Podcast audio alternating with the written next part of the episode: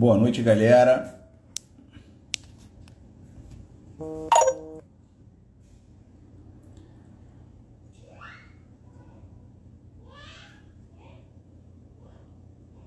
Boa noite, boa noite pessoal que está entrando. Boa segunda-feira de chuva aqui no Rio de Janeiro. Eu sempre dou aquele um minutinho para a galera entrar. Fala Hugo do Jiu-Jitsu, Silver, a Karen, Lucas Macedo, bem-vindo galera. O pessoal tá entrando. Carlos, eu dou esse um minutinho para a galera entrar e chamo os convidados para a gente trocar uma ideia hoje duas feras do jiu-jitsu, do MMA, das modalidades de combate, Geraldo de Freitas. Fala Lúcia, minha querida amiga do Frescobol, fera de Copacabana ali. Quem quiser aprender Frescobol é ali, que ali, ali é o espaço. Jonathan, salve Três Passos, Rio Grande do Sul, salve a galera do Sul. O Sul, como eu sempre falo, é um país à parte, né, cara? Em organização, em educação, em tudo. Fala Fábio. E Ana, minha querida Luna. Infelizmente a luta caiu, mas a gente fica tranquila, mantém se treinando, que já já a gente vai ter outra, outro desafio pela frente. Personal Rodrigo. Eu vou chamar os convidados hoje aqui, galera. Hoje vai ser uma, porra, um baita bate-papo, vai ser mega divertido. Entender como é que são os bastidores de atletas profissionais, como é que é a vida deles Pronto, os dois já estão aí. Geraldinho acabou de entrar também. Vou fazer o convite para a galera, para os nossos convidados entrarem, galera. Aí o Geraldinho, o Alexandre. Só esperar aí o, o aceito do convite. Porra, o cara aí. E, e aí? Puta que, que maneiro. Bem demais isso aí, hein? Só monstro. rapaziada, como é que tá? Tudo certo, tudo certo, velho. Bem, graças a Deus. Beleza. Cara, é... acho que vocês dois dispensam a apresentação, mas como tem um público bem diversificado aqui, que não é só a galera da luta, vale a pena é, vocês da galera, para todo mundo saber. É, eu vou fazer as apresentações específicas para vocês terem o peixe que vocês falam que fez.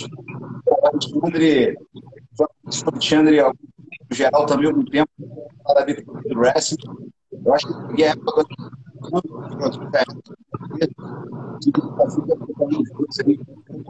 wrestling, e depois na preparação física, o Geraldinho ainda está comigo, deixando um tempo. E eu queria, antes de agradecer e a presença de vocês dois, que eu aprendo, não só da, da suave, mas com relação a tudo, a vida, enxergar a vida, o ritmo de vida, nos babando. Então, queria que vocês. Acho que vamos começar da esquerda para a direita aqui no professor. Alexandre, fala da cliente. Sempre quando eu falo, eu falo apresenta, mas se tiver apoio, patrocinador, lança eles aí, porque sem isso os atletas não são nada, né?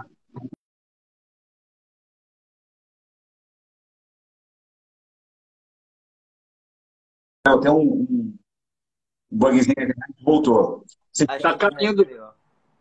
Então, já começa com história triste, já começa contando história triste, que a pandemia chegou, os patrocínios caíram, né? Já começa mostrando a realidade cruel que é de ser atleta. Então, começa falando aí, Alexandre. Fala de você, da tua, das tuas conquistas, fala sucintamente o que, que você está fazendo hoje, aí depois eu vou tocar no barco no nosso bate-papo. Beleza, sou Alexandre Vieira, faixa preta de Jiu-Jitsu, faixa preta de Kickbox, sou faixa preta do Murilo Bustamante, Jiu-Jitsu, preta kickbox do Cláudio Márcio Ano. É, eu sou atleta profissional de jiu-jitsu e estou migrando agora de novo para MMA, né? Porque quando eu conheci o, o, professor Orlando, ele era nosso treinador de wrestling lá na BTT. Eu fiz duas lutas de MMA, uma madura e uma profissional. E o Murilo, na época, me mandou focar mais no jiu-jitsu, porque eu estava vindo numa crescente ali, eu era faixa marrom, estava vindo uma crescente, meu nome estava aparecendo no cenário. E ele me mandou focar no, no jiu-jitsu. Eu segui o que ele mandou e deu certo, realmente, né? É, eu ganhei brasileiro sem kimono, ganhei brasileiro é, é, de kimono, ganhei é, mundial sem kimono, de faixa marrom, é, ganhei brasileiro de equipe, já ganhei alguns títulos importantes no, no jiu-jitsu, né?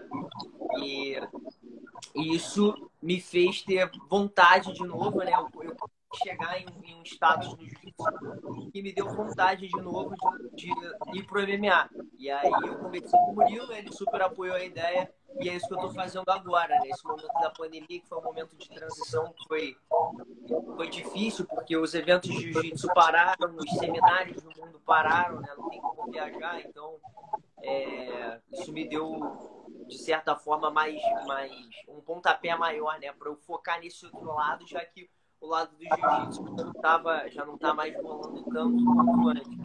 Tem muito evento ainda acontecendo, né? Mas é, eu tenho essa vontade de lutar MMA, os anos vão passando e daqui a pouco o tempo é uma coisa que a gente não pode voltar, né? Então, Exato. o tempo é esse agora, eu tô, tô, tô focado em voltar para o MMA e tô voltando treinos. Pô, bacana, bacana. Vamos desenvolver mais isso aí durante o nosso bate-papo. Geraldinho, se apresenta aí para a galera. Fala, galera. Boa noite. Primeiramente, obrigado também, Orlando, por, por ter convidado a gente. Um prazer estar aqui trocando ideia com dois monstros do esporte e dois grandes amigos que eu já, já tenho como amigos há muito tempo na minha vida.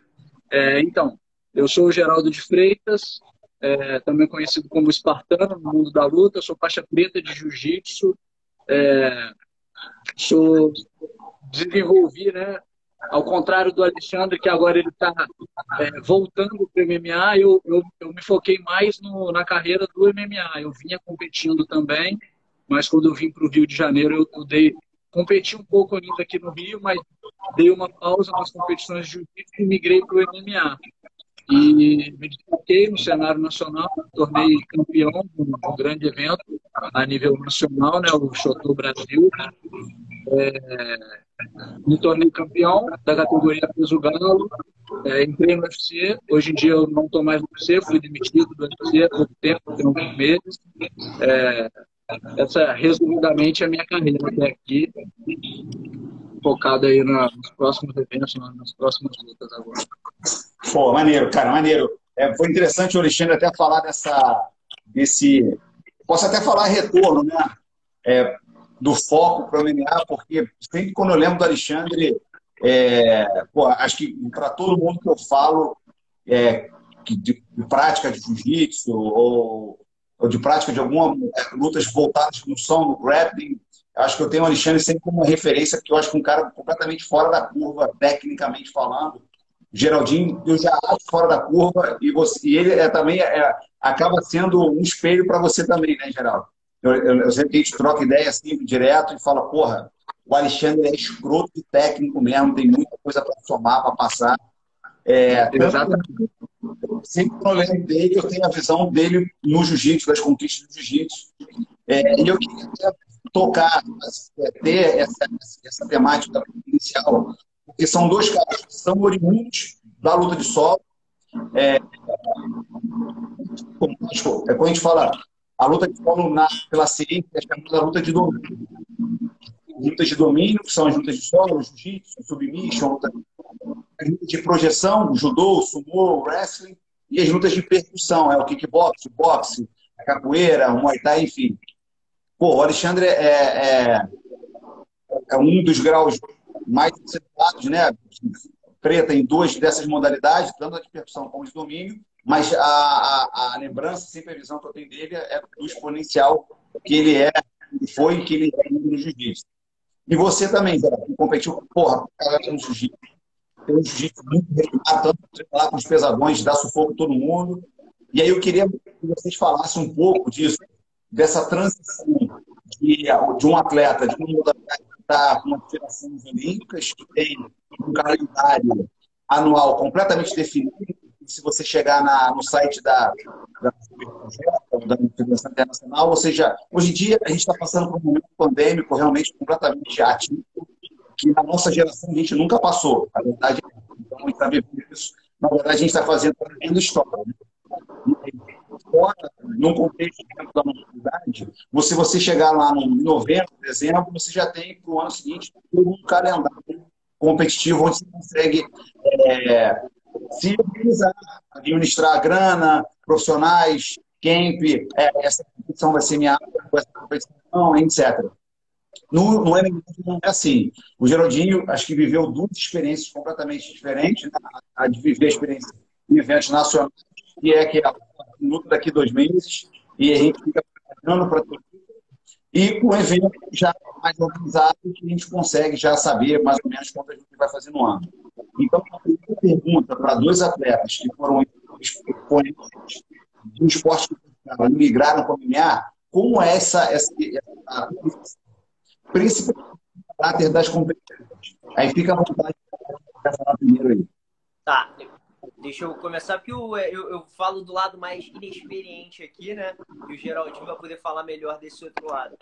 É, no jiu-jitsu é, é, muito mais fácil, né? De você, realmente, o que você falou, eu consigo saber quais, são, quais vão ser as competições é, é, principais para mim no ano. Tem aquelas de manutenção, né, que eu vou fazer, mas os meus focos principais, já sei quanto que eu vou ter que investir ali em passagem, em, em, em tempo, né, mais ou menos a data que eu vou ter que viajar e tal. E é, essa transição, essa, é, essa transição do MMA, que foi uma, uma coisa que me deixou meio frustrado lá no começo, lá atrás, no cenário nacional, é, é menor, né? Menos dinheiro. E aí menos dinheiro, menos organização.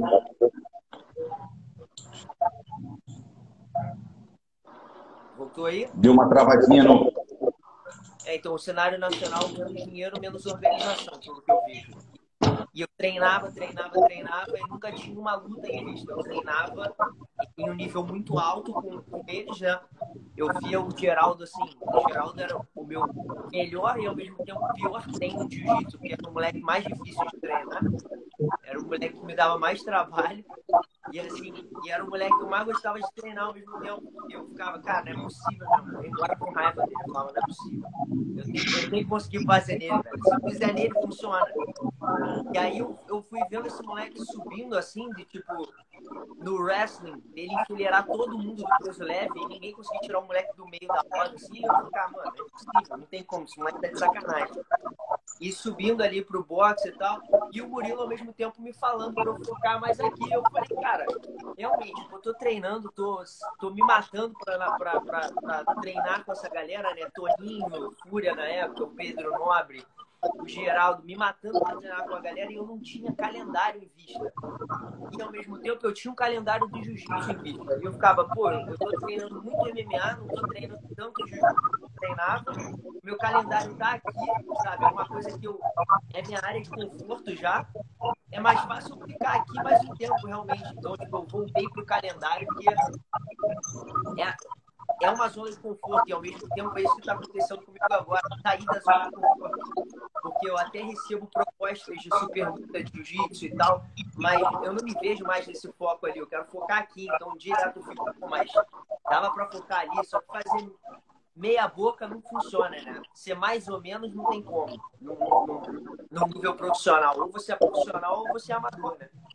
Sim. E, eu acho que a gente é, o Geraldo já é profissional e eu, eu sou profissional do jiu-jitsu quero ser um profissional de MMA, então fazer as duas coisas ao mesmo tempo é muito difícil. Eu acho que foi isso que o Geraldo sentiu na época. Ele resolveu ir geral pro, pro MMA, né? E ele sentia que, pô, ser mais ou menos no jiu-jitsu não dá, porque eu não treino o suficiente para estar tá ali. Então, pô, prefiro focar aqui e ser 100% aqui. É, é interessante que o que o Alexandre falou. Acho que faltou só ele falar de mais uma coisa na, na história dele, ou me meter na história dele, né? Mas que, além de tudo, ele também já estava se destacando no jiu-jitsu. Então, como já. É, se eu estiver falando besteira, me corrige aí, Alexandre. Mas eu lembro que nessa época que a gente estava treinando todo mundo junto, além de de você não ter esse retorno. Então, você já estava começando a se destacar no cenário já do, do jiu-jitsu. Então, eu acho que juntou tudo isso. É. E você não quis perder esse filho também, esse embalo de, pô, eu estou indo bem, eu não quero perder essa, essa porta aqui que está abrindo para mim agora. Não. E provavelmente, se você perdesse esse filho aí, essa, essa, esse tempo que você estava já destacando, que depois, para voltar para o jiu-jitsu, seria um pouco mais difícil, né? O jiu-jitsu que exige muito, é um esporte que todo mundo, o cara vai treinar jiu-jitsu. O cara treina jiu-jitsu três vezes no dia, o cara treina só jiu-jitsu, né? Então, é, a, a competitividade é muito grande, você perder aquele é... Então, essa é uma, uma outra pergunta que surge também, que eu queria até saber da sua migração, Geraldinho, não vou esquecer disso não, tá? Eu vou chegar nessa parte da migração, até porque eu sei que você é um atleta de fora do Rio de Janeiro, e aí eu queria entender também como é que foi essa transição de Rio Rio, etc. Mas, é, como o Alexandre falou, o Alexandre já estava é, se destacando no cenário de jiu-jitsu, é, e você foi migrando para e aí foi, foi, né, de, de rumos de carreira. Aí surge a pergunta, é possível um atleta viver do jiu-jitsu? Esquece essa, essa parte de pandemia que estamos hoje. É possível um atleta viver somente se não quiser ingressar em MMA, ele viver do jiu-jitsu? Isso para mim? Não, não, é uma pergunta. É, não, é super possível, mas assim, o jiu-jitsu, diferente do MMA, é, o MMA você vive para lutar, né? O jiu-jitsu ele engloba muita coisa, ele é um estilo de vida, né? Então, hoje em dia eu me mantenho dando aula particular, né? Eu, dinheiro que eu faço com jiu-jitsu é com seminário e com aula particular. É, é, mas tem eventos que pagam muito bem hoje em dia, mas nada comparado ao MMA. O evento que paga melhor no Brasil é o, é, é, é o DJ Stars, paga 100 mil reais para o campeão de um GP. Então, tipo, no MMA, você consegue chegar em um evento que vai te pagar algo, em torno sem você precisar, sem ser um evento só. Tem vários eventos que pagam isso. No jiu-jitsu são poucos eventos ainda. É, fazendo a conversão do dólar para o real, né? Porque é, ganhar 100 mil dólares é, tem, evento tem... de MMA, hoje em dia não, nem tá tão fácil assim, né, Geraldinho? É. E em dólar tem um evento que paga 100 mil dólares, que é um na Coreia, que é o Spider. Só, na verdade, só pagou uma vez, né? Para duas categorias diferentes. Pagou 100 mil dólares. Mas, assim, foi uma coisa histórica. Nenhum evento nunca pagou esse prêmio. Então, Entendi. é uma então... coisa que o jiu-jitsu está vindo ainda. É, nesse, é, em valorizar o profissional lutando, né? O MMA é isso. Você luta e você recebe quando você luta. Então, o que você fala é o seguinte, é possível você viver do jiu-jitsu, mas não para o jiu-jitsu somente sendo atleta. É, eu acho que é uma porcentagem muito pequena quem vive sendo só atleta de jiu-jitsu. Quem só compete Entendi. e tem uma qualidade de vida, tem um, tem, consegue pagar as contas e viver tranquilo, sabe? É uma porcentagem Sim. muito pequena. Sim. Pô, bacana saber, porque muitas, muita gente começa, às vezes, vislumbrando, pô, você é atleta, ela falou, vou treinar três vezes por dia e não vou fazer nada na minha vida, só treinar. E não é assim, né? Não é. em particular, se divide em seminário, se divide em, em propostas publicitárias para conseguir fazer esse time virar e aí sim estarem competindo, viajando e conseguindo estar nos melhores eventos para se manter no alto nível.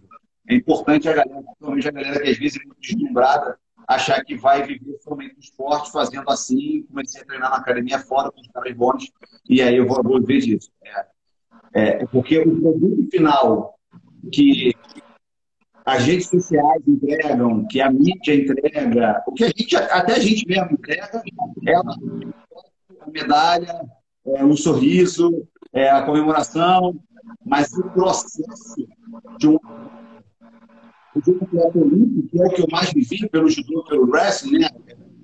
É o processo disso, né? o dia a dia, é muito árduo. E aí, eu, aí eu, eu volto para o Geraldinho, porque esse processo do eu acredito que seja mais árduo ainda, porque você tem uma dominância de três artes diferentes, né? É, você precisa de um bom empresário, você precisa de bons sparrings. Se você vai pegar um cara canhoto, você precisa fazer sparring. Se você vai pegar um cara é, baixo, que é jogador, você precisa é, administrar a vida para correr atrás de pessoas que vão te botar nessa situação de competição. É, é, mano, soco no rosto, na cabeça, no sparring de kickboxing, no, no sparring de MMA, ou seja, administrar isso tudo, esse processo de MMA, é, ao meu ver, pelo que eu acompanho dos atletas, é mais complicado é, e menos organizado, digamos assim, em comparação com os Unidos, só por conta realmente do calendário. Aí eu queria saber de você, Geraldinho, uma, como é que você administra esse processo, né? É, quando falo processo, é muito processo de treinamento. É a fase pós-luta, quando ganha e quando perde, porque no jiu-jitsu, se você for contar as lutas que você estão no jiu-jitsu, tem mais 100 lutas, né? A gente vai no campeonato, vai no jiu-jitsu de vocês é, é gigantesco. No MMA, não. Tem aqui lá, tem 10 lutas. O que o, o Alexandre falou. Porra, tem duas lutas de MMA, mas de jiu-jitsu vai ter sei lá, 500, 600, até mais do que isso. Então, como é que é administrar esse dia a dia? No pré-luta, pós-luta, vencendo ou ganhando, vencendo, vencendo perdendo. E como é que é mais ainda, sabendo que você é um atleta de fora do Rio de Janeiro, que veio para cá. É... Como é que é Com família, é, às vezes, porra, tu vai no treino, tu entra na porrada no treino, literalmente. Chega em casa, porra, não treinei o que eu queria, não rendiu o que eu queria, porra, bati dez vezes, eu pego como é que é isso chegar e com, tipo assim, com quem conversar, o acesso à família? Como é que foi isso? Como é que é isso para você? É, então, é, eu até acho uma coisa importante também da gente dizer, talvez tem muita gente que quer ir pro, pro MMA e, e, não tem nenhuma bagagem de nenhum esporte específico. Hoje que a gente vê muito Deixa eu só te fazer um pedido. Tenta falar um pouco mais próximo. Tá. Chegar mais próximo aqui. Pronto, e aí, melhorou? Quer que eu coloque o fone? Não, melhor, melhor. Tá legal. É, então, até interessante a gente falar sobre isso. Eu acho que talvez tenha muita gente que, que esteja né, assim hoje em dia. Então, eu vejo muita gente começando hoje em dia no MMA e acaba não tendo também vivência específica num determinado tipo de arte específica. E aí o cara acaba ficando. É, você vê que falta muita coisa no jogo. Eu acho que é muito importante também a pessoa é, focar em alguma arte, primeiramente. Eu acredito muito no jiu-jitsu. Acho que né, principalmente estando Aqui, tem não só o jiu-jitsu, mas é, o jiu-jitsu é uma base muito importante, o wrestling também, é, ou mesmo que não seja, a pessoa, eu acho muito importante a pessoa ter uma, uma certa vivência, contato bastante antes de premiar. Hoje em dia a gente vê muito atleta que vai, começou a lutar agora e você pensa, ah, mas não fez coisa nenhuma. Não, mas e de jiu-jitsu? Não, nenhuma. E de boa, nenhuma. De Aí o cara vai fazer uma luta de MMA, vai sair de porrada, e não tem nenhuma vivência de luta, nunca sentiu uma adrenalina de, de entrar no tatame, se sentir cansado lá dentro, passar pelo sufoco. Eu acho muito importante o cara. Eu consigo. Pode, pode falar. Eu consigo traduzir o que você está falando tecnicamente. O que, que eu fiz? Eu fiz um artigo que eu peguei um número X de atletas e dividi ele em atletas internacionais nas modalidades do Então, o cara judô, decidiu fazer MMA. Eu categorizei, categorizei os atletas em atletas de nível internacional, de nível nacional e de nível regional. Ou seja, brasileiro, Copa Brasil, etc., nacional e a, e a experiência internacional. E comparei a, o número de vitórias desses atletas nas primeiras MMA. Por quê? Porque a maioria dos eventos, para fazer contratação, exigem que os atletas tenham três lutas. Beleza. E foi exatamente uma tradução. Os atletas de nível internacional tiveram acima de 50% de vitória nas primeiras três lutas. Os atletas de nível nacional tiveram um aproveitamento acima de 75%, também é alto. E os regional que lutaram em competições realmente só um aproveitamento só de 30%. Ou seja, cada 10 atletas, 7 perderam nível regional. Ou seja, já começa no papel de 3, 0, 3 aí para ter que correr atrás, para tu ter, começar a pegar a experiência com o lutador de MMA. Então, eu, eu tentei traduzir em ciência o que empiricamente é na né? E é muito legal você ter falado isso, porque corrobora muito com o resultado da, da, da pesquisa. Sim. como é que é, como é que foi essa, essa vinda, por que, que você escolheu o Rio de Janeiro? É, como é que foi essa como é que foi o período de adaptação? Você ainda está se adaptando? Ou está completamente adaptado? Como é que está isso aí para você? Então, o começo foi muito difícil para mim. Eu, sou do interior de Minas Gerais. É, e eu sempre tive o sonho, é até voltando, vou tentar não mudar o assunto, mas eu sempre tive o sonho de viver no MMA, desde o comecinho, desde que eu comecei a treinar, que eu era pequenininho. O meu maior sonho sempre foi viver do MMA. Então, eu acho que por isso, talvez, nesse decorrer, por exemplo, quando o Alexandre começou a migrar para o jiu-jitsu, eu tinha muita certeza que não era o jiu-jitsu meu maior sonho, por mais que também era um sonho, tanto que eu competia, sempre competi. É, então eu, eu, tentei não, não perder nisso. Muitas pessoas também sempre pensaram assim, é realmente isso que eu quero? Um dia conversando com um amigo meu, treinando MMA, não sei o que, o cara não ia, não ia treinar, não ficava de estado cheio, mas é realmente isso que você quer? Aí é, não, não sei e tal. Você tem que pensar, às vezes você está indo para MMA só porque é maneiro de todo mundo está vendo MMA, mas talvez seu grande sonho é o jiu-jitsu. É. Enfim, tomar cuidado para não se perder nisso também. Tem muita gente que gosta, que gosta do status de lutador, mas não quer, não quer viver o negócio. Não está pronto para viver a, a, o negócio, porque é duro mesmo. É, é. sair de casa, tomar soco na cara, te botar para baixo, você voltar para casa, ficar pensando nos erros que você teve e no dia seguinte você tá lá de novo treinando, é frustrante. Então, tipo, tem gente que gosta de tirar onda de falar, ah, eu sou lutador de MMA. Na verdade, só quer falar, não quer viver do negócio. E uma é. coisa que eu vejo de diferente no Geraldo é assim, é, é você, você principalmente trabalha com atleta, você consegue ver essa diferença na galera, a diferença do profissionalismo, quem tá focado no negócio.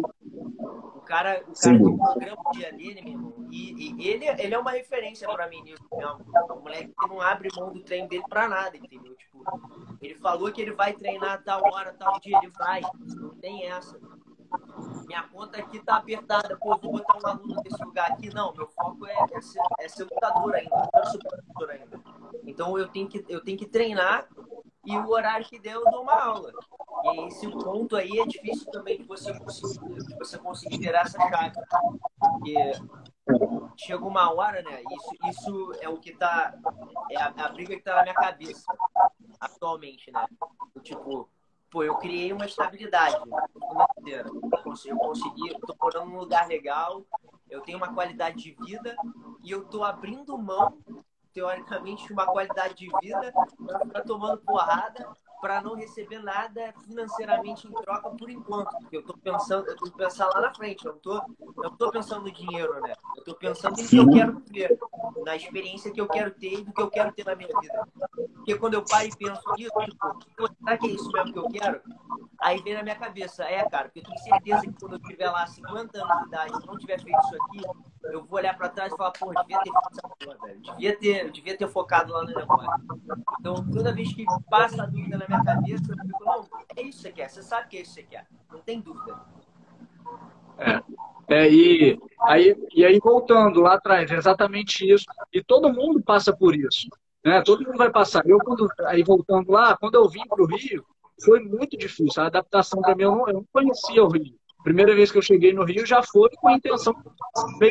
Primeira vez eu vim competir, vim competir no Campeonato Brasileiro de Jiu-Jitsu, conheci a academia. Eu era da Brasília Top Team de Belo Horizonte, eu me mudei para BH para estudar, comecei a fazer faculdade e, e treinar, né? É, e aí, quando eu vim competir aqui, conheci a academia, conheci a sede da Brasil Team, que era a equipe que eu pertencia na época, falei, cara, é aqui, é onde eu, eu preciso me dedicar, eu preciso abrir mão de certas coisas. Voltando ao que o Alexandre falou, eu vou ter que abrir mão agora de, pô, eu quero estudar, eu quero talvez ter um dinheirinho, ter um dinheiro a mais, então, mas eu preciso, na minha situação, me dedicar inteiramente a isso. E aí eu me mudei para o Rio, foi difícil a adaptação os primeiros meses, é uma realidade é muito diferente. Rio de Janeiro, Minas Gerais, interior de Minas Gerais e Rio de Janeiro, é muito diferente. Eu não tinha grana, não tinha dinheiro, tinha um dinheiro contadinho ali para eu ficar. Um ano eu podia ficar no Rio. É, depois disso eu ia ter que me virar, não sabia como que eu ia conseguir dinheiro para me virar. E aí foi isso que foi acontecendo. Eu fui arrumando aula, fui dando aula com, com alguns amigos, professores que iam me indicando para dar aula junto, para fazer um dinheirinho. Fim de semana ia tra trabalhava de segurança, o Alexandre já foi comigo também algumas vezes. É, e aí fui me equilibrando ali, tentando colocar, assim, o que o Alexandre falou aí agora. É, muitas vezes aparecia aluno, eu precisava daquele dinheiro, mas eu ia ter que deixar, abrir mão de um horário de treino muito, muito importante. Eu falava, ah, cara, deixa esse dinheiro, o que vai realmente mudar minha vida, vai realmente fazer com que eu tenha uma qualidade de vida melhor, eu conseguir clientes melhores, ganhar mais dinheiro, depois eu, eu vou poder voltar a estudar, vou poder voltar a organizar minhas coisas, mas agora eu preciso focar nisso. E foi nisso que eu me agarrei desde que eu cheguei no Rio. Já me adaptei, tem 10 anos que eu estou no Rio. Hoje em dia, para mim, é, é, eu amo o Rio de Janeiro, eu gosto, tem, né?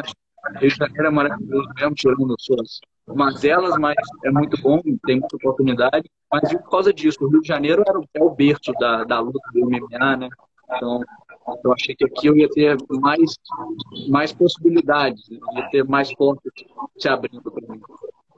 É, essa é até uma temática que eu sempre troco é, figurinha, troco ideia com os atletas. Já troquei, inclusive, contigo também, Geraldinho.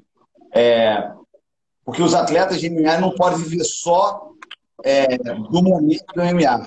Se eles não começarem a se planejar, sem estarem passo à frente do próprio futuro, é, às vezes as coisas mudam de uma maneira muito rápida, porque é muito instável. A gente não tocou no assunto ainda da possibilidade aí bate na madeira três vezes e isola, de uma lesão grave, e aí não dá para lutar aí, entende?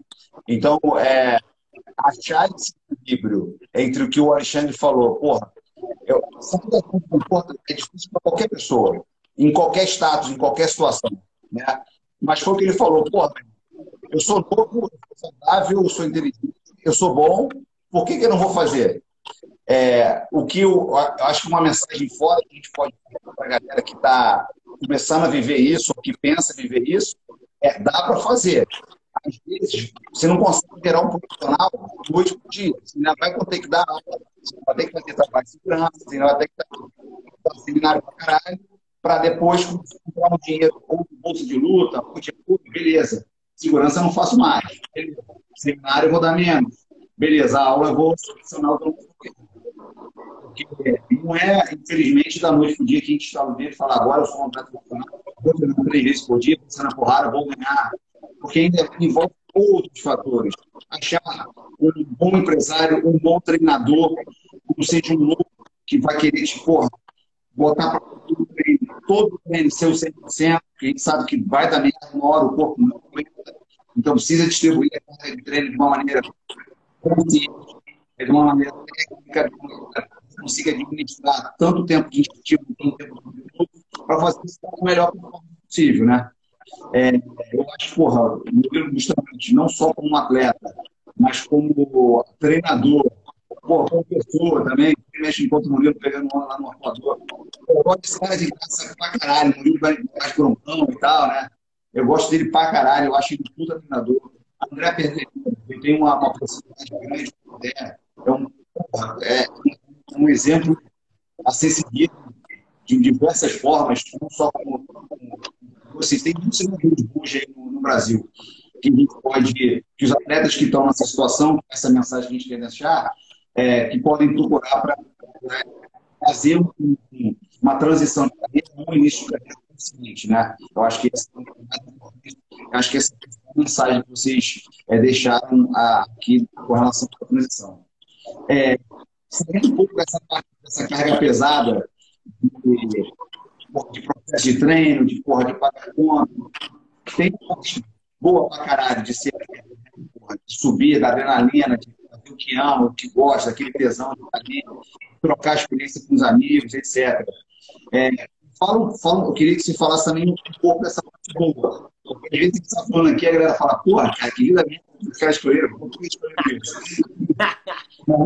Porra, subir. Eu nunca, eu nunca lutei ganhar, eu nunca tive vontade, nunca tive essa aspiração do que o Alexandre falou, sempre teve, Geraldinho. Eu sempre quis esporte olímpico, meu sonho era participar dos jogos. consegui duas classificações para Jogos Olímpicos como preparador físico. Talvez preparador físico, mas não fui nenhum ainda, mas ainda vou matar esse sonho. Mas aí, qual, o que, que eu estou falando isso? Porque tem o dia a dia bom, eu acordar e falar, cara, você não falar que bom, que gostoso. Aí eu queria que você falasse um pouco mais desse dia a dia de vocês aí, de como é que é pela parte boa. Quer começar, Geraldo? É, então, tá, é, eu vou falar resumindo assim, é, to, to, todas essas coisas ruins que a gente falou fazem parte da carreira de qualquer um. Também é ilusão, até quando eu decidi realmente me dedicar a essa vida, foi pensando nisso, foi falando, cara, dificuldade, qualquer, qualquer, prof, é, qualquer profissão que eu escolha eu posso passar, posso ser demitido, posso me formar também e não conseguir um emprego. Então eu vou fazer o que eu realmente amo, porque eu tenho certeza que todo dia por qualquer dificuldade que eu venha a passar, eu vou acordar e vou acordar feliz falar, cara, não vou para academia, vou fazer o que eu mais amo fazer. É, chego, pô, é muito maneiro você chegar ter grandes amigos no tatame ali, a gente, vocês dois sabem disso, a gente faz talvez umas das as maiores amizades da nossa vida são feitas ali. Então você poder chegar todo dia, compartilhar aprendizado, compartilhar conhecimento com o seu parceiro é muito bom. E o que você falou, pô, é muito maneiro subir ali no octógono, depois parar e assistir, falar, caramba. E é independente de vitória ou derrota. Você para, você, quando você faz um trabalho de excelência, você se dedica, você vai para academia todo dia, faz o trabalho certo, não só treinar muito, treina certo. Chega depois da luta, você vai parar para observar a luta, a sua arte, né? A nossa arte. Você pega e vai observar, caramba, que maneiro, olha o que eu consegui fazer, olha pô, e corrigir os erros também, eu acho isso muito maneiro. Eu sempre que luto, passo minha luta, eu assisto minhas lutas, sei lá, umas 100 vezes. Eu fico revendo, perdi ou, ou, ou, venci, eu gosto de ver, eu gosto de acompanhar. É muito maneiro ter o reconhecimento também do nosso trabalho. Né? Você terminar uma luta, as pessoas virem te não pelo ego, né? É sempre existe ego em tudo, mas eu não digo pelo ego, pelo reconhecimento mesmo. Você se esforce, depois as pessoas reconhecem isso, é muito maneiro também. É, é, é, difícil descrever isso. Eu sempre falo: se todo mundo fizesse o que realmente ama, independente do que seja, o mundo seria muito melhor. A gente sai no trânsito, você vê um monte de maluco buzinando, xingando todo mundo, pra merda. Chega em casa, briga muito, fala, pô, irmão, se você fizer o que você realmente ama, a vida fica mais leve. Né? É Tem uma frase que fala: trabalhe com o que você ama, que você não vai trabalhar nenhum dia da sua vida, né? E acho que isso é bem, bem verdade, fazer realmente o que ama eu acho que como, como qualquer profissão tem dias que você tá cansado, que você pô, você acorda, você não tá disposto, o que só quando você gosta do que você faz, você vai, você fala, não, vai ser até melhor, depois que eu chegar lá vai ser melhor. E é exatamente isso. Tem dia que eu acordo, tô cheio de muscular, mas aí eu falo, caraca, hoje, hoje, hoje tá puxado. E aí eu chego no lugar e falo, cara, ainda bem que eu vim, mano. O treino foi bom demais, foi mó treinão. Por mais sido um treino mais técnico, um treino mais porrada, né? E aí tem esse lado da amizade, que tipo, você vai no lugar, você faz uma das maiores amizades do seu vida, que é isso, literalmente, você sai na porrada com o cara, termina e você fala pro cara, pô, obrigado. Obrigadão, me ficou a porrada hoje, obrigado. E, e, e, tipo, e são coisas, tipo, esse moleque aí, eu conheci ele no tatame, ele virou um irmão pra mim. Tipo, pô, já chorei no telefone com o moleque quando ele foi, quando ele assinou o contrato do UFC, comecei a chorar no telefone com ele, sabe? Tipo, é, pô, do moleque se preparar pra uma luta, ele morar em Minas, eu, eu não me imaginava fazendo isso, tipo, quando eu, quando eu me colocava na situação dele, né? cara, eu moro no Rio, moro com os meus pais, imagina eu estar morando em outra cidade, longe da minha família, tendo que cortar peso, dividir um apartamento minúsculo, mais oito cabeças, tudo maluco, meu irmão. E aí levei o moleque pra minha casa, eu falei, cara... Nem ele tava lá. É, eu nem tava lá. Me emprestou a mãe dele. Eu mandei ele pra minha casa pra se preparar pra uma luta, então, tipo é, são umas paradas que só a luta traz, assim, você tem umas amizades que são, são muito fortes mesmo. E é uma relação, às vezes, maior do que a que você tem com a sua família. Porque eu vejo mais a galera que eu tô treinando do que eu vejo meus pais, hoje em dia que eu moro sozinho. Eu vejo meus pais, sei lá, uma vez na semana e olha lá. Os meus amigos de treino eu tô vendo todo dia, né? Tô saindo na porra do Exatamente. É uma irmandade que só quem participa mesmo como é que funciona? Isso que você falou é muito verdade. A gente fala no dia a dia, os caras, corpo com corpo, contato, a brincadeira, às vezes pai e mãe a gente vê uma, duas vezes na semana, quando vê, a vida sempre está atribulada né? Então, geralmente não tem problema, porque, pô, então, é, que eu queria que vocês contassem é, um pouco da rotina de vocês. É, dificuldade, né? Um completa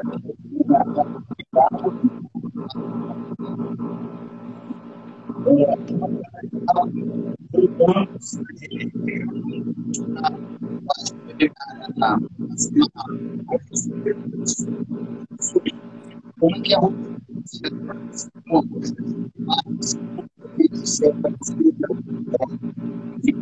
entender como é que funciona a rotina dos atletas aí. Fala aí, Geraldo, pode começar. Meu irmão, eu não sei se o Alexandre mandou falar primeiro porque o áudio dele travou também. Eu não escutei o que você perguntou. aí ele deve ter falado. Aí, já. eu entendi o que ele falou. Eu Jogou a bomba. Mas o áudio travou várias vezes. Para saber, tem dois atletas diferentes, né? É, um profissional e um que está voltando para a linguagem MMA para voltar a ser. A, também é profissional, tem um profissional profissional, mas está voltando para a linguagem MMA.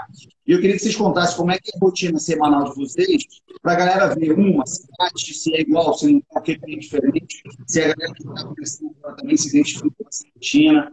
Aí fala um pouco aí da, da rotina de vocês. É, então, é... agora eu vi. É... Eu, atualmente, a minha rotina tem sido mais de treinos, né? Eu treino, descanso, dou aula também. Eu estou dando aula atualmente só, pro, só no projeto, tem um projeto social, então eu dou aula nesse projeto também. Eu começo meu dia treinando, né? 9 da manhã, no máximo 10 da manhã já faço um treino. É, volto para casa, preparo minha alimentação. Minha vida é, é treinar, alimentar e descansar, né?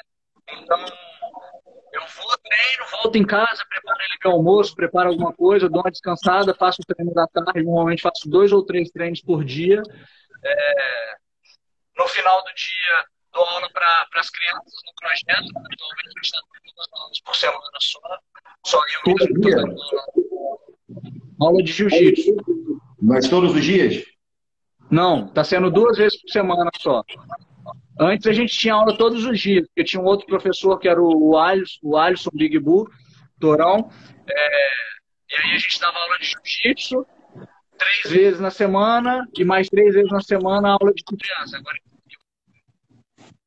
está para Minas, é, está sendo só eu, está sendo duas vezes por semana.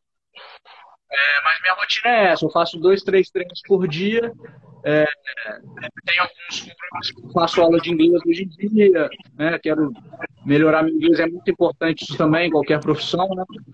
É, psicóloga, eu, eu tento, a minha vida eu tento direcionar tudo para que, que eu possa me desenvolver melhor na minha carreira. Né? Então, é, é, isso, minha rotina é essa. Dois, três treinos por dia, uma aulinha para as crianças. É, tem alguns alunos também de aula particular, mas agora na pandemia não estão treinando. E fim de semana também eu sempre, eu sempre tento fazer alguma coisa que vai me manter, não treinando também, é importante o descanso, mas gosto de fazer uma trilha, pegar uma cachoeira, alguma coisa assim também para relaxar, descansar a cabeça. Minha rotina, resumidamente, é essa atualmente. É, e você, Alexandre, como é que é a tua rotina semanal? A minha, eu acho que pega bem o que a gente está falando de quem está transitando para ir realmente, né? Porque eu dou muita aula, né? Eu dou muita aula particular, principalmente depois que a pandemia chegou, a galera tem fugido da academia. Então, eu, eu trabalho com um nicho, uma galera com é, um poder aquisitivo bom. Então, é uma galera que não, não tá fugindo para academia. Normalmente, eles têm espaço em casa e eu abri um estúdio aqui onde eu moro. Eu tenho espaço pequeno para dar aula. Eu só dou aula particular, individual, né? Então eu começo o dia dando aula e depois eu treino, aí depois dou mais aula, eu volto em casa, como, preparação física. Eu dou em média por dia de aula, umas quatro ou cinco aulas. Eu faço em média dois treinos por dia. Né? Agora que eu estou transitando para o MMA, é, o, o, grupo de, o grupo de treino está um pouco reduzido né, para controlar por causa da pandemia. E aí eu estou fazendo aula de boxe às segundas-feiras. É, nos outros dias a gente está tentando organizar para fazer o treino mais controlado entre a galera. E sexta-feira é dia de sparring. Por falar nisso, essa sexta-feira eu fiquei quebrado até hoje, né? Tô, tô cheio de dor muscular até hoje, na sexta-feira. E aí, uma coisa que eu ia falar dessa transição, cara, é, pô, lembrando de quando eu fui fazer a preparação com o Orlando da primeira vez, que ele falou, pô, eu lembrava de você com um outro, um outro físico e tal. E foi ali no meio da pandemia que eu fiz um treino dele, eu fiquei arrebentado uma semana. E aí ele, pô, tinha, eu tinha uma memória de você de outro jeito. E eu tenho essa memória de do meu corpo quando eu treinava MMA com a galera BTD. Então eu chego para fazer o sparring, eu tô totalmente sem tempo. E aí eu fico, cara, eu. Não era uma coisa, não era desse jeito aqui, né? Não era uma coisa que eu apanhava tanto assim desse jeito. E aí fazer essa transição, mudar o estilo de jiu-jitsu, que é outro estilo. É, no, no jiu-jitsu eu acabo. É, é, é, um jogo só de grappling. No, no MMA não dá para se expor tanto que a mão tem na cara. Assim, então é uma transição completamente diferente. Mas a minha rotina é, é, é atualmente está meio. Tá, tá mudando, né? Tá diferente Estou dando aula e treinando, mudando os treinos de jiu-jitsu, transformando em treinos de MMA, focando mais no strike agora, né? Que é a parte que eu décimo maior. E no final de semana eu sempre treino no sábado, é, eu treino no sábado de manhã e depois ou eu surfo ou eu vou jogar altinha com os amigos. Sábado e domingo eu tô sempre ativo também. No domingo ou eu tô surfando, ou eu tô é, então, trilha, cachoeira. Isso que é uma pergunta que eu ia fazer para vocês.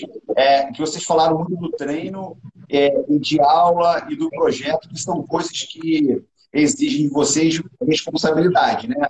É, civilidade, compromisso etc. Porra, e quando você tem a cabeça, assim, porra, porque às vezes chega no final da semana e sexta-feira, treino, porra, porra, passa dormir até mais tarde, ligar a funcionar. E quando dá para fazer isso? Qual é o hobby de vocês? Qual o descanso que vocês têm para tentar esquecer um pouco a, uma rotina, rotina pesada e se divertir? É, como eu trabalho com aula particular e os horários, né, às vezes acontece do aluno cancelar, às vezes acontece sei lá, do aluno comeu alguma coisa, passou mal, e aí minha rotina muda, né? A agenda, eu preparo a minha agenda da semana e aí aparecem brechas durante o dia. Então, nessa brecha aí eu paro, descanso, vejo filme, ou eu moro aqui de frente para a praia. Então, da minha casa eu vou dar um surf ali de 40 minutos, uma hora, volto para casa. Ou eu só descanso para o próximo treino, ou eu, eu adiciono um treino no dia, né, na, na minha rotina. Estava programado para dar dois treinos no dia, dá para dar mais um. Vou, vou, vou encaixar nesse horário dá para treinar então. então e acontece isso de estar tá cansado, né? De, pô, tô saturado já. É aí que vem a parte chata de qualquer trabalho. É trabalho. Sim. Tem dias que você vai e você não tá tão afim de ir. Por mais que você ame o que você faz, tem dia que é trabalho. Não, não dá para atrasar o relatório. Não tem jeito. Exato. tem dia que é noite. Exatamente. Eu sei que o Geraldinho toca a música é uma válvula de escape para você, é uma maneira de você porra, botar para fora, extravasar alguma coisa? É, cara, com certeza. O violão, assim, eu gosto de pegar, eu não toco muito bem, né? A gente está devendo nossa, nossa sessão de. A gente tem a boy band. Aí a gente vai ficar famoso ainda com nossa boy band. Vamos, vamos. É... Alexandre, alguma coisa? Não. Eu Pô, dá um chutado aprender gaita. eu tava tentando aprender gaita. Eu comprei uma gaita na, na pandemia para aprender a tocar, mas sozinho é muito difícil vendo YouTube. Obrigação, então, de tocar essa gaita aí, a gente bora juntar todo mundo. Agora ele tem a obrigação de aprender essa merda. Porra, meu, aí o Felipe e a Vivian disseram que tu toca muito. Porra, dois mentirosos, toca mal pra caralho. Mas tudo bem, a gente bota lá de segundo violão, deixa pra trás. Amigo bom é esse, ele vê você mentindo e não fala nada. É, esse aí eu sou melhor, ainda toca muito. Cara, é bom que vocês falaram, ó, vocês treinam, vocês dão aula, projeto, toca, pega onda, mas namorar não namora não, né? É, são dois assexuados, é isso. casado, né? Tô casado, tá casado também. Brincadeira. Como é que é essa administrar essa vida aí com, com namorada, com, com, com, compromissos familiares também? Como é que é esse trânsito? Chegar fudido, com a canela toda arrebentada, mal de cabeça, a orelha doendo. E, porra, amor. Não vem pro meu lado hoje. Cara, a minha namorada, pra você ver, de aniversário, ela me deu aquela pistola de liberação miofascial, sabe qual é? De tanto que eu chego em casa e falo, pô, dá umas apertadas aqui, na moral, aperta aqui assim, ó. Aperta aqui, aperta aqui. Aí ela comprou a pistola, pra... ela falou, ah, é presente pra você. Eu falei, não, é presente pra você, né? Você parar de ficar fazendo massagem, agora é só passar a pistola, pô, facilita a vida. Porra, cansa menos a mão. Né? É, pô. Mas é, a minha namorada é nutricionista, ela desde o começo, né? Quando você conhece a pessoa, a pessoa entende qual é a sua vida, né? Ela só vai se juntar ali contigo se ela, se ela entender a sua vida e, e, e fechar junto contigo. E pô, ela já viajou muito comigo para me acompanhar em luta, é, já viajou comigo para seminário e aproveitou e deu ideia também. Então, tipo, várias experiências legais. Até hoje eu só viajei para fora do Brasil por causa do jiu-jitsu. Eu só, só viajei para fora por causa do jiu-jitsu. Eu nunca viajei de férias, férias sem nada a ver com a luta. Toda vez eu viajei, dei seminário e tirei férias. Eu viajei, é, fui lutar, aproveitei e tirei viajei para um lugar, tirei férias, né? E algumas das vezes ela estava comigo. Então, tipo, ela, ela abraça muito o, a minha vida, ela entende muito a minha vida, ela entende quando eu estou cortando peso. Isso aí é, é bizarro. Isso aí, quando tá tirando peso, ela tem uma paciência de monstro comigo mesmo, porque eu fico chato. Ah, lutador tem TPM também. Tirando peso. Lutador também tem TPM. Elas têm que é. aturar, né? Puta que pariu. Pô, cara, que a gente até falou nesse tema, que é até um tema polêmico, é, o, o, corte de peso, etc. Já, já teve atleta que infelizmente veio óbito, ou que teve pô, lesão séria de rim. É, como é que vocês administram essa parte da, da redução do peso corporal de vocês para luta? Quanto, peso, quanto de peso vocês perdem? É, quanto tempo antes vocês começam a perder peso? É, fala para a galera aí um pouco da experiência de vocês com relação a isso. É, eu, o Alexandre já me pegou fazendo perda de peso que eu fiquei na merda, né? Fazia, eu sempre tentei ao máximo fazer a coisa mais certa, mas antes eu não tinha, é, não tinha nutricionista, não tinha preparador físico, né? Alguns, né? Alguns anos atrás, então eu, fazia, eu tentava pesquisar, jogava na internet, tentava, ficava vendo a quantidade de calorias que tinha tal alimento, então, então eu sempre tentei fazer o melhor das minhas possibilidades, mas mesmo assim não era o suficiente para fazer algo é, profissional e que não agredisse meu corpo. Então eu já fiz coisa de. Hã? Eu lembro de tu bebendo água destilada para tirar o peso, tá maluco? É, não. Pô, bebia, eu bebia água destilada a semana inteira. E fazia errado, porque eu é, também zerava sal, tipo, ficava quase um mês sem comer, sem comer sal, a merda que eu tava fazendo. Meu amigo um dia falou comigo assim, cara, você tá maluco? Sal é fundamental para a contração muscular, né? É, exatamente. Falou, tá maluco? Aí ele me falou, Geraldo Bocão, um, é, como é que fala quando é o mesmo nome? Xará. E, xará, isso. É, o Xará meu, ele falou, cara, teve uma vez que eu tive uma lesão seríssima por causa disso, rompeu o buço, sei lá, alguma coisa assim. Eu não faz isso. Aí eu fui pesquisar e vi que, pô, tô fazendo merda. É, hoje em dia eu tenho o acompanhamento do meu preparador, que chama o Fernando Fora, um ótimo preparador. É, tem acompanhamento do nutricionista que está com a gente também, né? É, então, assim, eu tento ao máximo ter, ter o máximo de profissionais ao, ao meu redor para estarem me, me acompanhando, me aconselhando e direcionando da forma mais certa. E eu perco, assim, quando faltam uns 30 dias para a luta, tá faltando uns 10 quilos para eu perder. Eu gosto de perder. Eu já tive uns, uns, uns, episódios de que eu fiquei meio traumatizado com esse negócio de perder peso. Tinha já viu, ficando muito na merda, chegando muito na merda na balança. Então, às vezes até você me corrige, não, cara, tá perdendo muito peso antes e tal. É, mas essa, essa, é a média de peso que eu perco aí, 30 dias antes da luta, eu estou uns 10 quilos, uns 10 quilos para perder. É, eu, eu joguei essa pergunta para vocês até para fazer uma, é, uma. Não é uma pegadinha, na verdade, mas foi uma armadilha aí, mas uma armadilha bem pensada para o bem.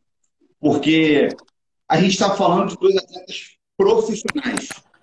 Vocês vivem para a luta e da luta, certo? E a gente vê o quanto de. Quando você começou a perder peso, desse, desse evento que você falou, já eram lutas profissionais, certo? Já, já. Então você vê o quanto de informação falta ainda para chegar no produto final, que são os atletas, né? E aí eu jogo, eu entro numa, numa temática até meio polêmica, porque de quem deveria ser a preocupação disso com os atletas? Do próprio atleta? Sim, sem dúvida. Mas é o que menos vai se preocupar com isso. O atleta vai fazer o treinador mandar. Então, o treinador, sim. Mas o treinador tem aquela entre, entre a cruz e a espada de querer o melhor performance que quer que ganhe. O evento, na minha opinião, um evento sem dúvida. É, um dos, eu sempre falo isso, um dos modelos de pesagem mais justos de luta que tem, na minha opinião, é o jiu-jitsu. Que você pesa e entra para lutar. Certo? Só que não tem como ganhar, por exemplo. Como é que numa disputa de cinturão o cara não vai ter não tem luta? E como é que ficam as vendas de pay-per-view, etc. Cara, uma, é uma. Deixa eu só colocar o Alexandre de novo que ele caiu. Uma, uma, fica uma situação horrível, porque o Alexandre caiu, a gente continua, Geraldinho, que eu já cheguei de novo. Fica uma situação horrível para o atleta, para o evento. Então, o que, que você pensa disso? É, o que, que você pensa do, do, do que os eventos deveriam fazer de modificação, se preocupando com a saúde do atleta para que ele com relação a essa parte da peso de peso? Cara, eu concordo. É, acho que o atleta, hoje em, hoje em dia, acho que quem não faz essa perda de peso, não tenta recuperar esse peso para outro dia, né? Para quem não sabe, a gente faz um processo de desidratação, tudo isso que é, é, é muito, é muito maléfico né, para o organismo, faz um mal, é, faz, faz mal para o organismo. Só que quem não faz isso acaba tendo uma desvantagem ali no, no, dia da luta, ele acaba não tendo a mesma massa do outro adversário e tal. É, eu acho que assim, é muito importante que o atleta busque informação. Igual, eu acho que o que eu fazia, mesmo fazendo errado, era muito importante e é muito importante que os atletas façam, mas mais que isso, acho que todo atleta tem que se preocupar em procurar um profissional, cara. Tem muito profissional que vai te abraçar, vai, pô, procura o cara, tenta, pô, cara, vamos, vamos fazer um, eu, eu, eu, publico, eu posto sobre você e tal, e tenta fazer essas conferências vai ser muito importante para você. Pra, e não só para sua vida, a vida de atleta é muito curta. É muito importante a gente pensar nisso. Pô, e depois que eu, que eu terminar de atleta? A gente não pensa muito nisso, a gente só pensa no hoje. Mas, pô, cara, você vai ter muito mais tempo não lutando profissionalmente do que lutando. Pô, sua vida, a luta é mais importante do que sua vida, a luta é mais importante do que o seu, seu filho, sua esposa, sua mãe, sua namorada, sua irmã, se eles estiverem né, dentro de um caixão. Já Fazendo diário. Às vezes tem um caixão, dá aquela dor inicial ali, mas aí, vendo a pessoa sofrer, definhando, fazendo hemodiálise, etc., olha que é, uma, é um cenário terrível, né? É... Sim, então eu acho... Fala. É, então, eu acho que é muito importante que o, que o atleta se preocupe com isso.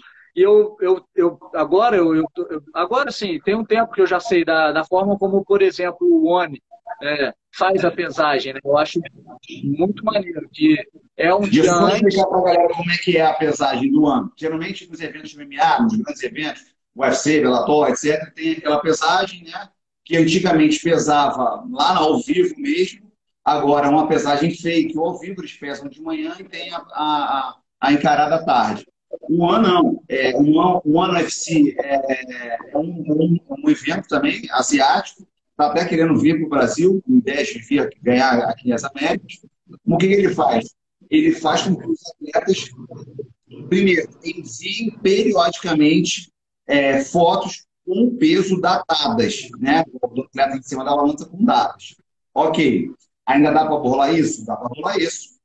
Mas quando você chega no evento, você é obrigado a fazer pesagens diárias e a sua urina não pode estar escura, nem amarelada, nem com odor, enfim. Você precisa estar hidratado. E tem formas é, e métodos que o evento consegue é, enxergar e ver se realmente o atleta está hidratado ou não.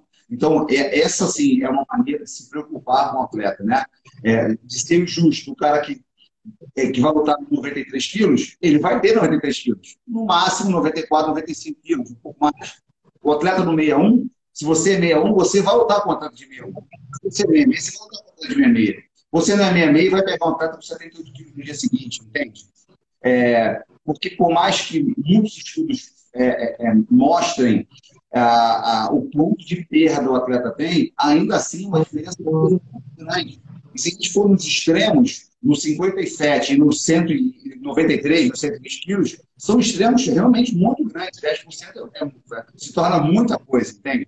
Então, é, não é só jogar com o treinador, só jogar com o atleta essa responsabilidade. O evento tem essa responsabilidade, os organizadores do evento têm essa responsabilidade. Então, quando um atleta está colocando e morre na balança, tá o evento tem responsabilidade, sim. Não só a equipe, enfim, lógico, todo tem uma parcela de culpa, mas o evento tem, sim, é, é, é a, a, sua parcela de culpa. E essa, essas, esses formatos é, inovadores, entre aspas, né, estão aí para garantir a saúde dos atletas e principalmente a longevidade dos atletas. Pô.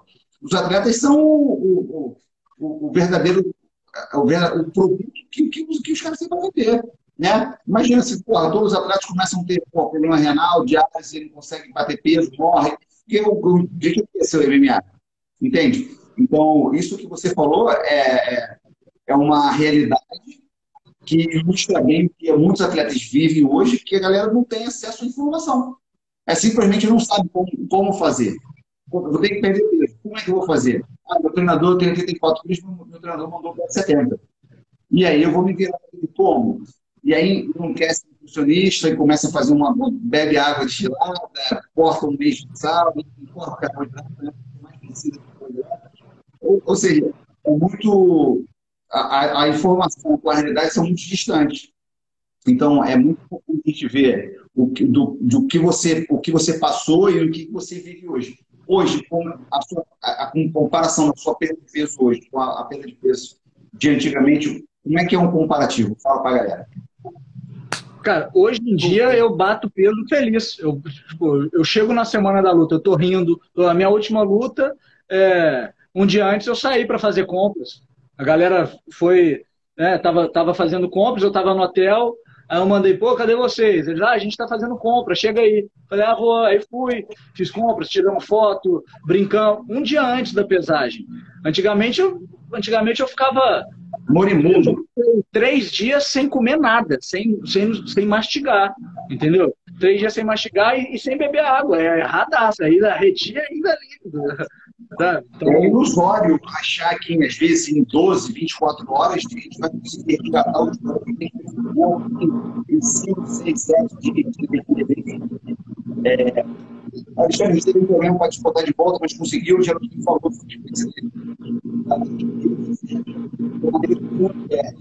Aí tu falou, porra, fechado, rapidinho.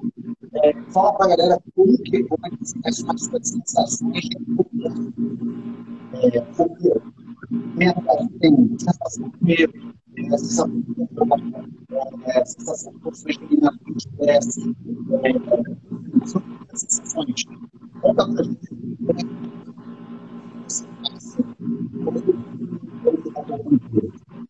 é, eu, eu falo muito, né? Eu, eu tenho essa característica aí de sempre falar muito. Eu nunca paro de falar. E eu tô sempre brincando, dando uma zoada e tal. Então, quando eu tô perdendo peso, eu fico calado. Eu já não fico mais. Eu não fico rindo muito, eu não troco muita ideia, eu já fico mais introspectivo. E eu até fico zoando minha namorada que eu, ela chega pra mim e fala, você tá bem? Eu falo, tô introspectivo. Porque quando eu tô perdendo peso, eu não troco muita ideia, aí eu não fico zoando muito. Então ela já, ela já conhece ali, ela já sabe. Eu chego na academia, eu já não tô muito de ideia com a galera. Mas assim, pro jiu-jitsu, tem, tem várias organizações e cada uma tem uma, tem uma categoria de peso, né? Então é, é diferente. Tipo, para eu lutar CBJJ, eu bato peso e luto na hora. Na mesma hora eu bato peso e entro para lutar. Na Federação dos Emirados Árabes, na, na, na UAE, você pesa um dia antes. E aí é muito mais tranquilo. É, na da Rússia, você bate um dia antes, mas também é, é, a minha categoria era 65 quilos e eu normalmente luto de 70. Então, tipo, tem uma variação de peso, tem uma mudança aí, né? Que, que para cada evento é uma preparação diferente. Mas isso eu peguei parte do que ele estava falando, de como ele, ele errava antes, né? Como ele conhece o corpo dele. Tem isso também, de você conhecer seu corpo, de você saber que certas coisas você vai comer que não vai funcionar, que você não vai conseguir tirar daquele jeito. E, e, e, falta de informação também, porque a galera acha que ah, eu vou comer menos e eu vou perder peso. E na real não é, né? Porque eu vou comer menos, o meu corpo vai achar que eu tô querendo me matar e vai segurar tudo que eu tenho para tentar sobreviver. Então, tipo, saber fazer essas coisas, né? O tempo é, é, é, o tipo de experiência que você adquire com o tempo, ou se você tiver alguém para te, pra te instruir. Orientar, te guiar. Para te guiar para fazer a coisa certa. E aí vem, vem aquela outra vertente, né? Você tem que ter, óbvio, pô, ou a pessoa vai te apoiar vai acreditar em você ali, vai investir em você, porque ela está investindo o tempo dela e o conhecimento dela em você, ou você vai remunerar ela, né? E, e, a, e quando você está começando no esporte, normalmente você não tem dinheiro, você não tem como investir. Então você tem que conseguir aliados ali, ou nem que a pessoa te dê só uma luz, né? Que ela não fique em cima de você, mas que ela te dê uma luz do que fazer, como fazer, e de você ir descobrindo como que seu corpo responde a cada coisa. Porque dieta. É, infelizmente no Brasil a gente sempre faz o caminho inverso, né? É, a gente precisa, a gente primeiro tem que, que ganhar para depois conseguir as coisas. A gente não consegue as coisas para aí sim desenvolver e conseguir as coisas. É o caminho inverso. A gente está sempre lutando contra a corrente o tempo inteiro. É... E, aí, e, e, a, e, a, dieta e o treino é muito individualizado, né? Tipo, cada corpo responde de um jeito. O meu metabolismo é diferente do do Geraldo. Tipo, ele recupera, ele recupera um peso rápido, que eu não recupero. E quando eu, quando eu começo a treinar muito e como mal, eu perco peso. Ele, se ele comer mal, ele ganha peso. Se ele ficar comendo besteira, ele engorda. Eu não engordo eu perco massa magra. Então, tipo, cada um tem, tem, tem a sua característica, né? Uma maneira de reagir, sem dúvida.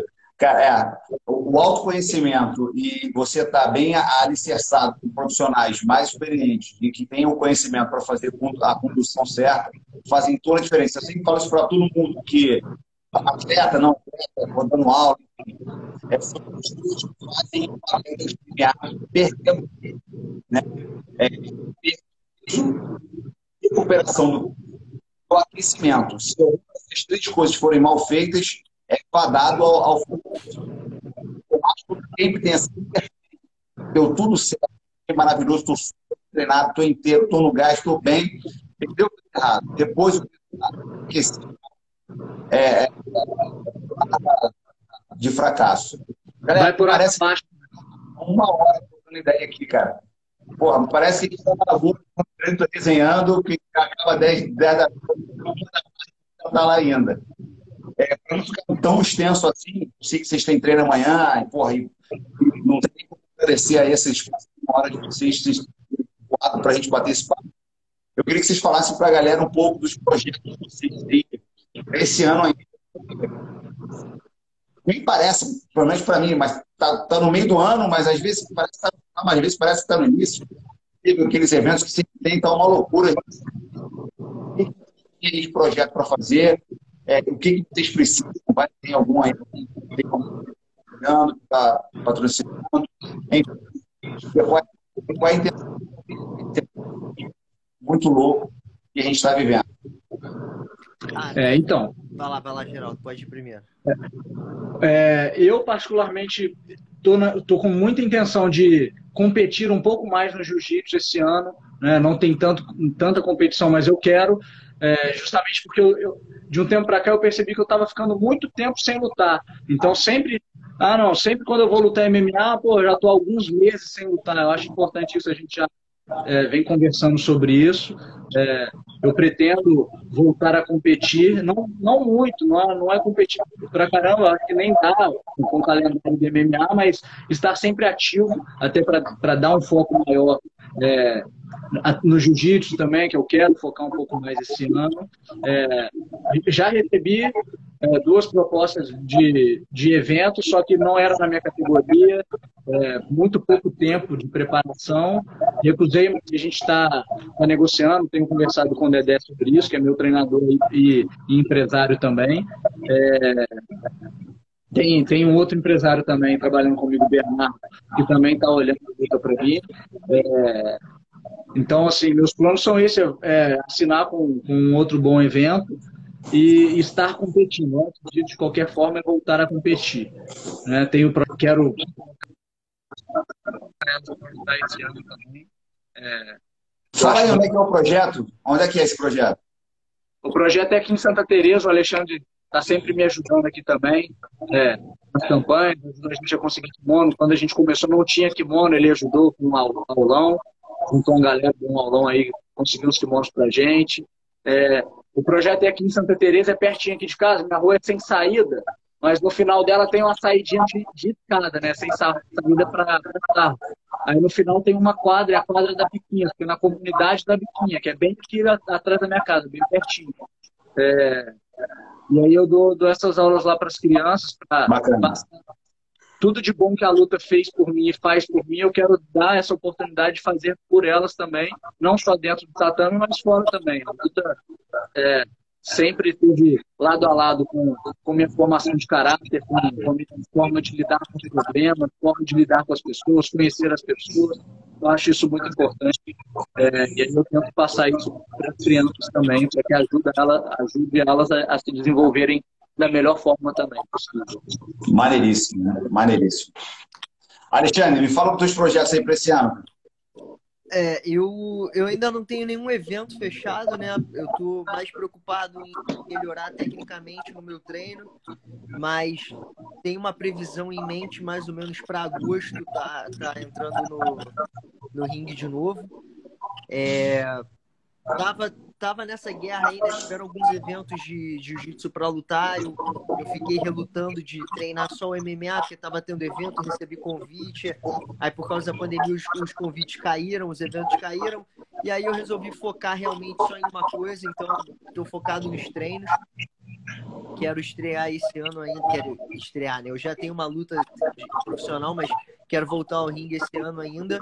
E, mas, assim, muito é, escutando muito o treinador, né, meu treinador, que é o Vitor Pimenta, quando ele achar que realmente dá, eu tenho uma meta ali de agosto, tá na minha cabeça, de tá, tá lutando, mas respeitando sempre o que ele acha. realmente eu sei que o cara tá ali para para me instruir para o melhor, assim, então ansiedade não, não, não, me consome no momento, né? E o meu plano é, é futuramente, mais para frente, é fazer aqui no Brasil umas duas, três lutas e depois procurar um evento maior também. Bom, maneiríssimo. Tenho certeza que vai dar certo, o talento que tem, vai dar tudo certo. O Geraldinho tem um cara interessante que é a galera quando é, entra para o MMA e vai começando a ter êxito, vai se destacando, etc., a galera vai parando competindo as outras coisas, né? E às vezes vai, as lutas de MMA vão ficar muito espaçadas no calendário e se, às vezes você luta só duas, faz duas lutas no ano, ou ao contrário, você saiu do, do, do modelo que lutavam quase todo final de semana para lutar duas vezes no ano. Isso, sem dúvida, é, dá algum deprecia, de repente, a tua maneira de lidar com aquela adrenalina, né, etc. Por isso que eu sempre converso com o Geraldo. Cara, você é competitivo, faz, faz uma luta de boxe praia, é, entra no campeonato de kickboxing, entra no campeonato de wrestling, tá tendo caramba agora, campeonato de jiu-jitsu tá a todo momento. É, sem preocupação se, se machucar. Às vezes o treino de vocês é muito mais duro que muita competição que vocês vão entrar para pegar, né? Sem desmerecer é. ninguém. Mas então, o dia a dia de vocês é muito mais pesado, às vezes, do que numa competição que não é de grande porte. Então, uma sem dúvida, é muito importante. É, cara, eu queria agradecer muito aos dois aí, por ter, primeiro pela amizade de sempre, segundo por ter destinado esse tempo aí para passar um pouco da experiência de vocês para a galera. Pra... Vocês são espelhos, vocês são formadores de opinião, a galera se espelha. Eu sei que o Geraldinho treina lá, pô, e aí, como é que ele está? Pô, ele não veio hoje. Os alunos que nem acompanham tanto MMA, nem tem um perfil de luta MMA, ficam preocupados com eles. Ou seja, digo que os alunos, Alexandre, quando começar a lutar, nível de preocupação da galera, de se espelhar, de ver a disciplina de vocês treinando. Ou seja, querendo ou não, a gente é formador de opinião. Então, a maneira que a gente fala, como a gente o exemplo que a gente dá, sem dúvida, influencia muitas pessoas. E esse é, é o objetivo principal aqui do, do que a gente brincou nesse, nesse programa Fala Foles, para a galera. Inspirar pessoas a saírem da preguiça, saírem da linha, achar que não consegue. Consegue o caralho, não consegue. Vai e faz, pô. Né? O tempo não volta atrás, não. Vai e faz aquela porra. Pode fazer aquela merda? Vai e faz. É, então, acho que o objetivo principal desse encontro e de outros que eu estou pensando em ter é isso. É, a gente vive um período merda pra cacete, de pandemia, de depressão, da galera fudida de grana, de tristeza, perdendo parente e tal. Então, se eu puder sempre trazer pessoas como vocês, que me inspiram, inspiram outras pessoas, é, eu vou trazer para tentar melhorar a, o dia a dia e a vida da galera. Muito obrigado. Última palavra final aí para a galera, um, um adeus, um, um, até logo, um até já. É, se quiserem deixar contato aí para patrocinador, para a galera também pode deixar, para particular, você está diminuindo agora, mas se quiser, fiquem à vontade, pontos de vocês. Não, só agradecer o convite, mestre. É sempre um prazer poder estar trocando ideia com você, com o Geraldinho, pô. Se deixasse, a gente ficava aqui a noite inteira trocando ideia mesmo. Né? Nos treinos já era meio assim, a gente ia treinar uma hora, ficava duas horas, porque uma hora era só de resenha. Mas é isso, um prazer estar com vocês sempre. Obrigado aí pelo convite. Valeu, eu também é só agradecer, agradecer o convite, sempre muito, muito prazeroso estar com vocês. E é isso. Sempre, quem quiser parar para trocar ideia, conversar sobre luta, sobre o que for, galera, chama a gente aí. É sempre um prazer. Pô, muito legal. Agradecer a todo mundo que ficou aí. Teve uma alta rotatividade, a galera entrando e saindo. A galera dizendo que, pô, ser dois monstros, brabo, tá, tá pesado. Todo mundo querendo saber como é que o Alexandre pega do crucifixo em qualquer posição. Mandando alô pro Geraldinho. Mentiram até, dizendo que o Geraldinho toca bem. Gente, mentira. é, obrigado aí mais uma vez, com carinho no coração. Não tem nem a agradecer. Muito obrigado mesmo. Uma beijoca aí. E até a próxima. Valeu, valeu. valeu. Tamo junto.